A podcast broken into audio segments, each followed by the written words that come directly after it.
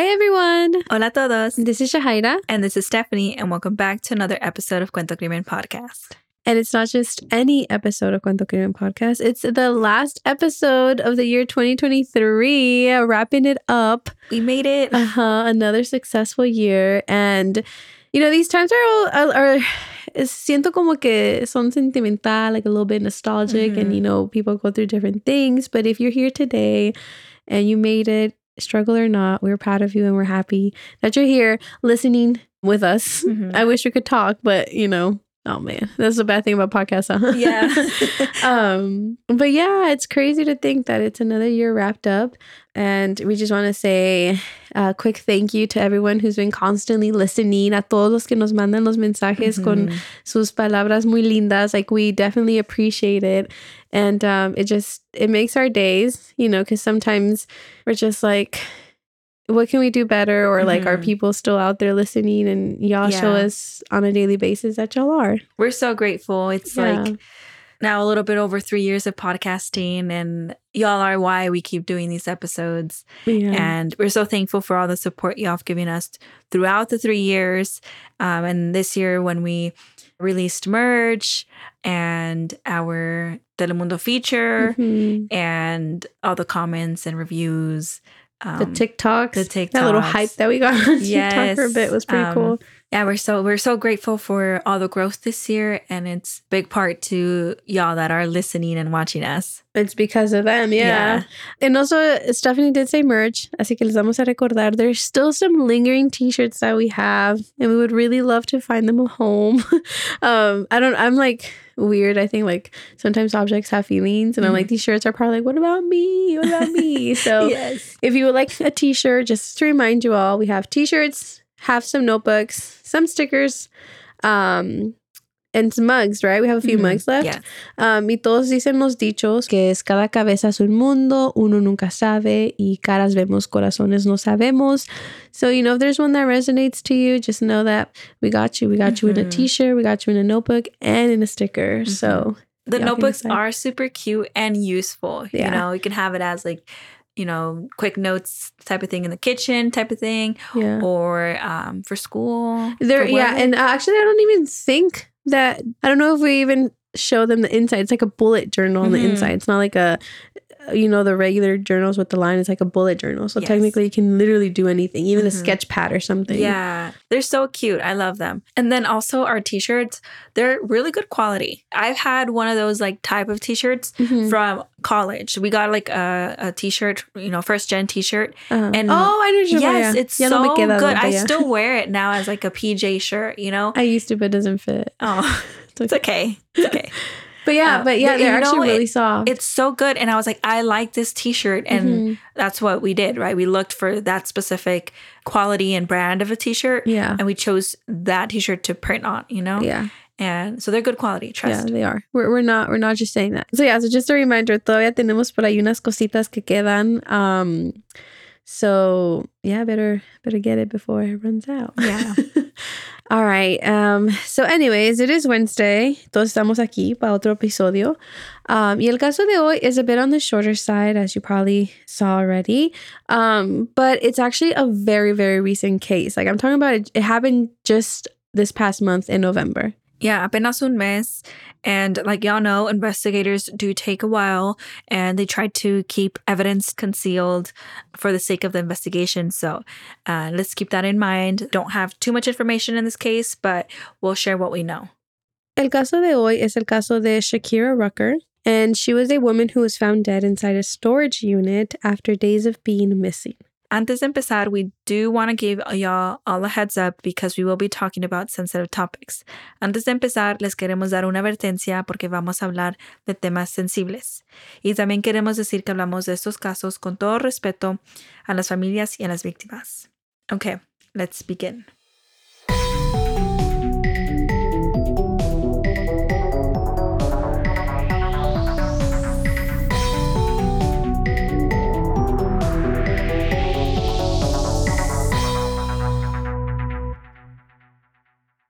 Shakira Rucker tenía 37 años y ella estaba viviendo en Winter Springs, Florida. Y Shakira tenía cuatro hijos, uno de 18, una hija de 16 y otra de 9, y el más chiquito tenía 7 años. Shakeira also had an estranged husband, Cory Hill.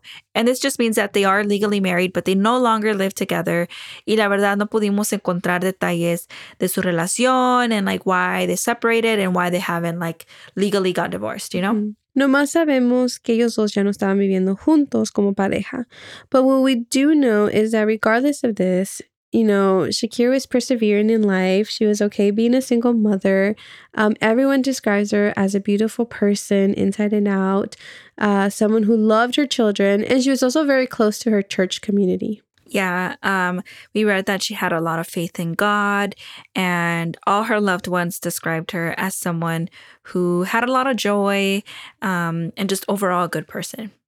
Y el 11 de noviembre del año 2023, so literally just last month, uh, Shakeira salió de su casa like any other day, and it was a bit unsure where she was going, although her family did believe that she had gone out with Cory, her estranged husband.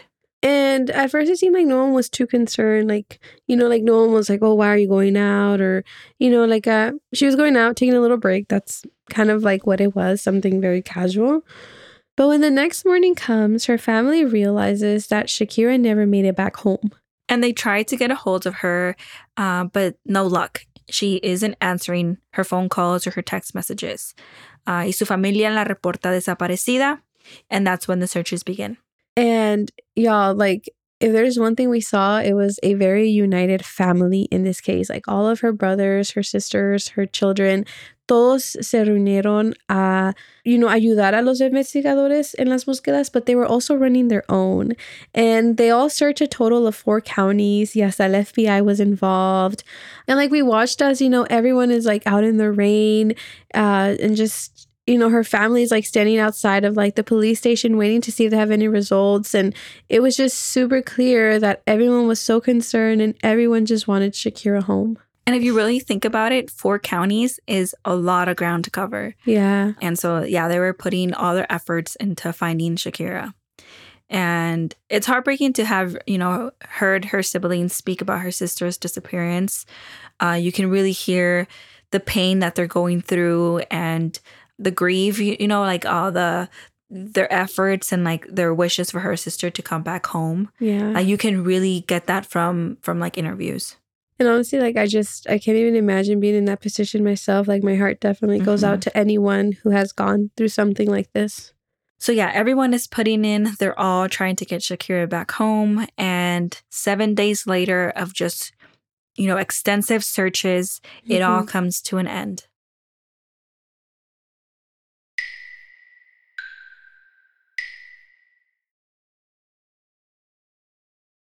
El 18 de noviembre, a como a las 5 de la tarde, la policía recibió una llamada coming from a storage facility located in Apopka, Florida. Y la persona que estaba llamando les dijo que había un olor that was coming from one of the units and that this smell was very particular and very strong. And so the authorities van a este lugar y cuando llegan encontraron a una mujer muerta in the storage unit that they called about. And when they like look more into it, they realize that she was shot to death. And later they were able to identify this woman as Shakeira Rucker. And like the one thing that comes to my mind is like todo el tiempo que su familia la estaba buscando, el cuerpo de Shakeira estaba allí in that storage unit. Like, isn't that crazy? Mm-hmm. And I think that's like one of the things about like when a person is missing like you just never know where they are or mm-hmm. how or like in what state. Yeah i think it's crazy that you can't know where until it's revealed it's you know? yeah. And i think that's like the crazy part like you just wish you knew. And so now they are at this location inside a container and so police officers and investigators begin to investigate and you know look what they can find inside the container and outside the container, just trying to get any clue, right? And one of the first things that they do is who is the owner of this storage unit? Mm. And cuando se fijan, this storage unit estaba registrado a Cory Hill. And if y'all remember, this is Shakeira's estranged husband. Coincidence? Definitely not. And of course, after finding out this information, Cory becomes the prime suspect of the investigation. Y cuando van y lo buscan, it turns out that Cory was actually already in custody for something unrelated to Shakeira's case. He is really making uh, investigators' job a lot easier since he's already There, detained. yeah. So it turns out que la noche del 12 de noviembre, which was the day after Shakeira was last seen, that day eh, fue cuando Cory fue arrestado. And he was charged with four counts of attempted murder after allegedly shooting at a former girlfriend and her family. And I feel like these two actions being next to each other, like back to back, Mhm. speaks volumes. Like El 11 de Noviembre, he was last seen with Shakeira, right? And then the next night he does something like this. It's kind of like he was like raging. It's kind of like something was a bit off with him, or Mhm. like, I don't know. Yeah, yeah. Like you said, November 11th, he was with Shakeira committing a crime. And then the next day, he is shooting at a former girlfriend and her family. It's intense. It's intense. It's like two days of rage. Mm-hmm. And so, you know, at this moment in time, they have a lot against Cory. And you would think, like, you know, storage unit registered to his name, you know, is a lot of evidence, but there's more. Investigators also found a still image from a surveillance video. Y en esa imagen parecen las dos personas que parecen ser Cory and Shakeira. And this image came from a restaurant that was located in Polk County el día que ella desapareció. But unfortunately, police have not been able to get a hold of the whole video. Like it's just this still image. And the reason I bring this up was because eh, cuando estamos mirando entrevistas de la familia de Shakeira, en un video sale su brother and he's expressing how he would love to see the video because that way he can look at interactions. He can look at if his sister was okay or like was she under the influence? Was she, you know, being forced against her will? And I never thought about that, like the how much a video can say versus a picture. Yeah, that's a really good point because you can get a lot from that video. Like, how was her last moments, you know? Mhm. Was she stressed and like there by force? Yeah. Or was she more like careless and going, you know, with They were the moment by out. moment? Yeah. And like, was she expecting something like this? Was she not? Like, um, you, yeah, you can get a lot from a video. And so, yeah, Shakeira's case ended tragically. Um, and as for now, Cory is still um, detained and he is awaiting trial. And, you know, like we said, this case just happened last month. And so we know that these things take a long time. Mhm. And I'm just glad que Cory ya está en las manos de la justicia.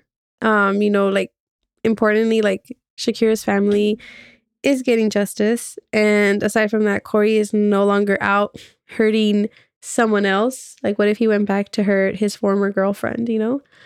And as far as Shakeira's four children, it's very tragic, you know, that they lost their mom. Like, ahora no Mhm. tienen su mamá, and like now they have to navigate through life without her. Um, we did find a GoFundMe in which all profits will be going to them and like their future and just making sure that they're they're good, you know, Mhm. financially. So you can keep an eye out for that link over on our Instagram if you would like to contribute. I'm sure anything and everything would help. as we said in the beginning, there's four kids and the ages range. And so a lot of you might be wondering, you know, what's going to happen. And so we read que el más mayor de todos, who is 18, has stepped up to take care of his younger siblings. And although it warms my heart to hear this, it also breaks my heart knowing that these kids, you know, will forever miss their mom. It's Mhm. like bittersweet because at least like they will, you know, stick together. This young man is like amazing for this. Like this young man is really stepping up and, you know, taking his siblings in, but it, it's it's just sad. It is really sad. Thankfully, he was 18 and, you know, is considered an adult and can, you know, take his siblings. But at the same time, like 18, like he's still a baby. He's still, you know, growing up and Mhm. understanding life. And then on top of that, he's also processing the loss of his mother.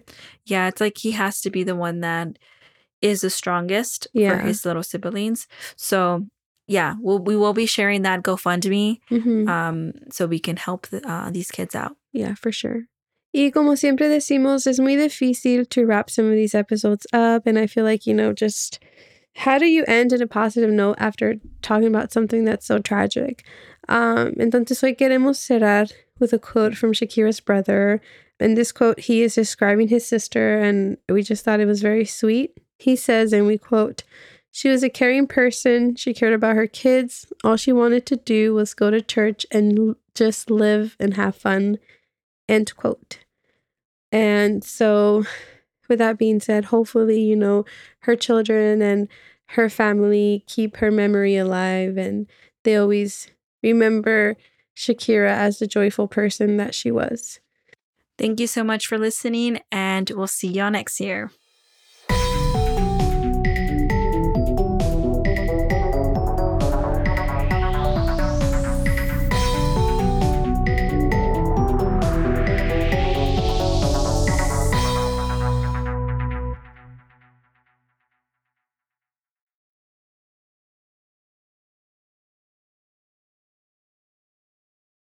What's up, guys? This is the Unnoticed Podcast with your host George. and your host Ricardo, where we get straight into pop culture, true crime, conspiracies, and scary stories. making you feel like you're right in the room with your homies. And you can find the Unnoticed Podcast on all platforms. And with that being said, Welcome back to the spot. Don't make it hot, we love you. even if you love us or not. Ah. Clown Boys.